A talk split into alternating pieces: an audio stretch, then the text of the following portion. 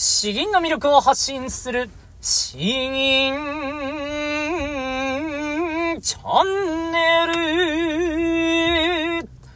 おはようございます。こんばんは。詩吟チャンネルのヘイヘイです。このチャンネルは詩吟歴20年以上の私ヘイヘイによる詩吟というとてもマイナーな日本の伝統芸能の魅力や吟じ方について分かりやすくざっくばらにお話ししていくチャンネルです。えー、皆さんいかがお過ごしでしょうか？えー、私は元気なんですけれども、相変わらず、えー、昨日あれだけ、あれだけ早く寝るっていう風にもう言ったんですけれども、結局できませんでした。えっ、ー、と、そう、一通りの作業が終わったのは10時40分だったんですよ。10時半に寝ようと思ってたんですけど、40分かっていう風にまあなったのとですね、えー、あ、ちょっと少しだけ漫画読もうかな、みたいな感じで、えー、読み始めたらですね、これが止まらなくなってしまって、結局11時半ぐらいに、えー、なりました。もうもうダメですね。えー、いや、そう、本当に、え、夜8時ぐらいまではですね、いや、早く寝るんだ、早く寝るんだってずっと思ってるんですけど、この最後の最後のアリの一決ですね、え、このダメな使い方のありの一決で、えー、漫画を読み始めると。しかも今ハマってるのはですね、えー、早々のフリーレンなんですよ。アニメでもやっているんですけれども、これが面白いのなんのと、多分日本人にすごく響くような感じなんですよね。えー、普通であれば、もう勇者者の、異世界者、異世界じゃないですね。えー、勇者者のやつは魔王を倒しに行くためのストーリーをですね、あのー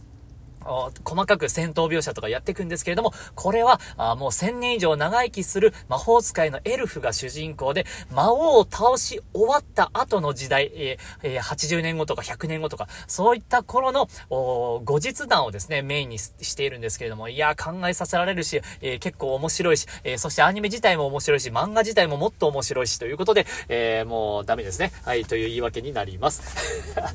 えではでは、え今日とりあえずですね、本題に行ききたいと思います。今日もですね、えー、以前にご紹介しておりました本から、あ参考に一つのメイクを紹介しつつ、銀字方も紹介していくという流れでいきたいと思います。題材にしている本はですね、いつも紹介しているんですけども、村上哲美さんが書かれた監視のメイク、名銀という、えー、本になっております。30年ぐらい前に出版されたものですね。そして、えー、今日ご紹介する銀は、風京夜白、超傑作になります。まあこれも、えー、詩吟やってる人で知らない人はいないでしょうねという、とてもとても有名な監視になっております。では、えっ、ー、と、まず先にこれを詩文を読んでですね、通訳をまずさらっといきたいと思います。風京夜白、長慶。月落ち、カラス鳴いて、霜天に密。甲風魚化、州民に対す。こそ場外の関山寺、夜半の小生、角線に至る。えー、ではどういった内容かですね。月はもう西に沈み、カラスの鳴く声が聞こえ、空には霜の降りる気配が満ち溢れて、寒さが厳しい。川岸の楓やイサリビの明かりが点々と寝そびれた目に映る。なかなか寝つかれずにいると、こその町外れの関山寺からであろうか、夜半を告げる鐘の音がこの船まで聞こえてきた。えー、まあ、本当にイメージがですね、えそこに行ったことがないけれども、なんとなく、えー、この哀愁漂うような、とてもいい雰囲気がですね、えー、思い起こされる詩文になっております。ではですね、えー、まあ、今回は、この詩文の、えふざけたエピソードをですね、えー、先ほど言った本からちょっとご紹介したいと思います。まあ、あの、だいぶかいつまんでいくんで、詳細はですね、ぜひこの本を読んでいただければと思うんですけれども、そう、161ページにですね、風景や白について取り立てら、取り上げられております。えー、この詩はですね、そもそもこの長慶という方は、あのー他になんかほとんどですね、私文を残していないというか、まあ、あの、有名になっていないんですね。えー、しかも、このこの漢詩を書いた前後の流れがどういう事情で旅をしていたのかすら分かっていないんですよ。ただ、こういう本来であれば大事な人物像とか背景、これまで話してきたんですけれども、そういうものすらを超越してですね、え、この詩は哀愁を映じた名作として、え、もう長い間ですね、え、親しまれてきたということになっております。もう、唐の中東の時代756年ですから、えー1300年ぐらいですね。1300年間、えー、それほどに、この死単体として、えー、親しまれていたという、まずまあ、それだけにですね、この完成度が本当に高いということになっております。で、まああのーもう観光地とかでも色々あるらしいんで、とても有名になっているんで、えー、まあ僕もいつか行きたいなとか思いながら、あまりに有名ならそこまで行きたくない、行きたくもないかなというこの甘どいかな気持ちがあるんですけれども、えー、この本の中でですね、えー、説明を色々読んでいるとですね、なんか面白い内容が見つかりました。風景余白はやはりあの、有名なのでいろんな本に書かれているんですけれども、えー、芭蕉の門人ですね、俳句の人の、えー、お弟子さんの一人で、えー、森本、森川巨六さんが和訓三大使という本を作ったんですけども、そこに書いてある内容が、あの、なかなか面白いんですね。一部読むと、えー、友の八白の梶枕、室の浮根の波の床、潮なれ、潮慣れ衣人よ妻、あ重ねて念とこぎ寄せて上り下りの船がかかり、近づきぶりに垣間見の、えー、空約束に待ちわぶる、というふうに、まあ、いろいろあるんですけど、まあ、あのーあれですね、船着き場のところに、えー、やはりあの、キャバクラというか、色里といいますか、まあ、女性と遊べるような場所があって、そこに、え、遊ぼうとしたらですね、長兄が遊ぼうとしたら、あそこの女性に触れ、振られてしまって、えー、一人寝を寝てし、する、ね、一人寝をする羽目になってしまった。そのわびしさで、えこの詩文を書いているみたいな、あそんな解釈が入ってるんですね。で、これがもっともっとあの、ふざけて適当に書いたんじゃなかろうかなと思って遡ったらですね、えー、まだ、えー、その出典があったんですよ。これは独創ではなくて、古の妙の儀という、えー、昔の五山の講義という、まあ、あの、禅寺の中のとても、えー、まあ、言う、か結構公爵を受ける大事なところがあるんですけれども、えー、そこの講義の中で、え、そういった話がされていたということなんですね。えー、この女性が一緒に、まあ遊べた、こっちの説は、女性と遊べたけれども夜が明けたからと言ってですね、この長兄を騙してよそに行って、え長兄はその後一人でですね、夜半の鐘を聞いて悔しがったという、そういうそういう話があるんですよ ええみたいな。こんなおしゃれな哀愁漂うメイクはですね、こんな背景があるの？というふうに思ったんですけれども、実はですね、この本の中のオチとしては、あ有名なお寺で講義をしたんだけれども、生徒さんをだんだんなんか暇に、暇そうにしてきたんで、こういう考え方もあったらしいよということで、ふざけて話したんじゃなかろうかという、そういう説で、えー、この本の中では終えております。ということでですね、まあ、あの、あまり対して、えー、今回は、ま、が、学びになるところではないんですけども、むしろそれだけ昔から愛されていてですね、えー、こういう二次創作と言いますか こういうふざけた創作も今になお残っているという、えー、それほどに有名な銀なんですよ、監視なんですよ、ということをただお伝えしたかっただけです。えー、すいませんね、今日は、まあ、あのかいつまんだ割には大して内容もないですし、うまく説明できたところではないんですけども、こんな感じになります。では、えっと、その分ですね、この銀字方について少し詳しくお話ししていきたいと思います。これはですね、本当にあの、言葉を、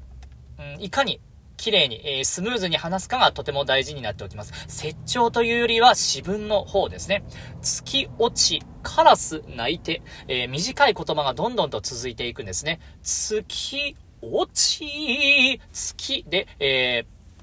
ーえー、この平板と言いますか、あ2音目が高いと。で、落ち、で、えー、頭高。カラス、これも頭高。で、泣いて、えー、これは平板になってくるんですけど、このアクセントの上がり下がりが激しいのと、言葉がどんどんぶつ切れになっていくんですね。えー、だから、アクセントを丁寧にしようとしたら、あ結構ぶつ切れにならざるを得ないんですけれども、ぶつ切れになると、自分の流れが失われてしまうというところで、このバランスを取るのが難しいですね。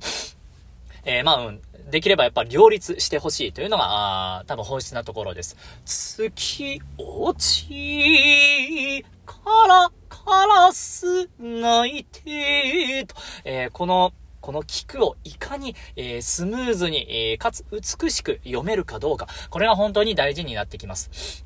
で、下天に、えー、この頭高と短い言葉、これが何度も何度も出てくるんですね。下天に密。えー、あとは興奮の後、魚化っていう、魚、魚かえー、これも頭高に入ってくるというところで、この前半のところは短い言葉と、えー、頭高のアクセント、これが本当に扱い方が大事になってきます。そして、天空の方ですね。こそ場外の関山寺。えー、こそ場外の、えー、まあ、あの、私の教本の方ではこそ場外ので一息で行くので、えー、その分、説長はですね、たっぷりじっくり、えー、この風情を味わうためのところになってきます。そして、一番難しいところが関山寺ですね。関山寺と、えー、この関山の後に、えー、息継ぎを入れるとですね、本当にダサくなってしまうんですよね。関じー、じーという風に言ってしまうので、寒山寺なんですね。えー、これはやはり一息か、極力流れをつなげるようにしていきたいというところになります。で、夜半の小生、角線に至る。えー、このあたりはですね、えー、言葉が 4, 4つになってくるので、うん、まあ、あの、比較的言いやすいんですけれども、夜半の小生、角線に至る。えー、まあ、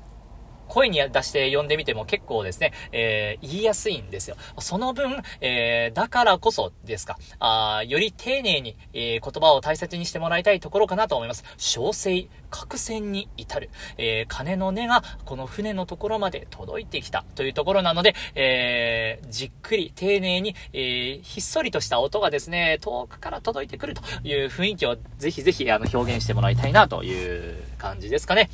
え、なかなか今日はなんかうまく説明もできず、えー、な、今日はなんかな、取り直しも少ししちゃったんで時間もないんですけれども、まあこんな感じになります。うん、そうですね。本当にこれは、えー、よく習うんですが、難しく、えー、おしゃれに、やっぱできればおしゃれに、えー、やりたいですよね。えー、このバランス感覚を気をつけながら吟じていきたいと思います。風教や白、長慶。月落ち、カラス泣いて、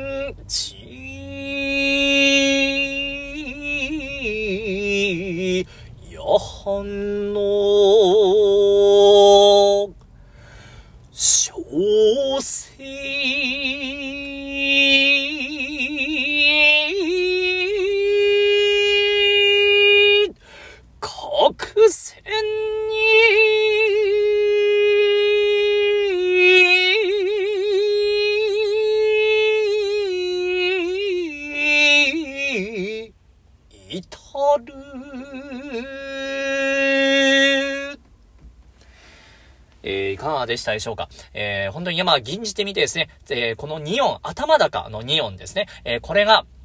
えぐるようにやるのか、あ頭から丁寧に置くのかですね、本当に2音、同じ頭高の2音なんですけど、え銀じ方が全然違ってくるんですね。それも気にしながらちょっと私の銀もう一度前半聞いてもらえればと思います。あとはまあ後半難しいんですけれども、うん、そう、しっとりと哀愁漂おうとするとですね、全部ゆっくりになってしまうので、どこでスパイスを効かせるのかというところも、えー、後半のポイントになってくるのかなと思います。まあこれが、うん、今日はうまくできたかったですね。難しいですね。えー、そして時間がないと言いながらこれを吟じ始めると、ついついじっくりやってしまうというのがこの詩文のやはり魅力かなと勝手に思いました。あでは、では今日は、うん、やっぱりうまく説明できなかったな、睡眠時間ですかね。えー、まああの、引き続き、えー、体調に気をつけて頑張っていきましょう。ではでは、詩吟の魅力を発信する詩吟チャンネルどうもありがとうございました。バイバイ